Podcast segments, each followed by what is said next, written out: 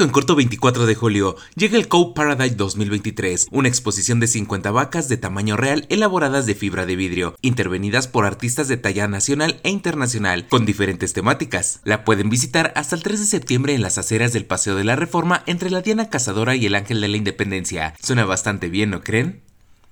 Por si te lo perdiste, en TikTok un usuario exhibió a un taquero que metió un trapeador a la cazuela donde se mete la carne para que se cosa y sirva los tacos. El chico captó el momento de la acción y el taquero solo volteó y sonrió, pero se hizo el disimulado. El video cuenta con un millón de visitas y comentarios que critican al taquero y otros lo defienden. Vaya vaya, ¿tú qué piensas de esta situación?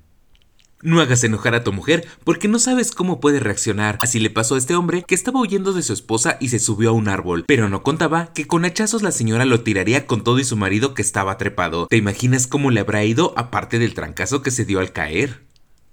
Por si no lo sabías, un video se hizo viral donde un vagón del metro de la Ciudad de México se mueve de lado a lado bastante fuerte, pero rápidamente los usuarios desestimaron el video, ya que se ve cómo se mueve más el celular con el que se graba. Además, de acuerdo con la información del sistema colectivo, la grabación no corresponde a la fecha del servicio actual del tramo de Potrero a Deportivo 18 de marzo. Si andas por ese rumbo, cuéntame cómo se mueve ese metro.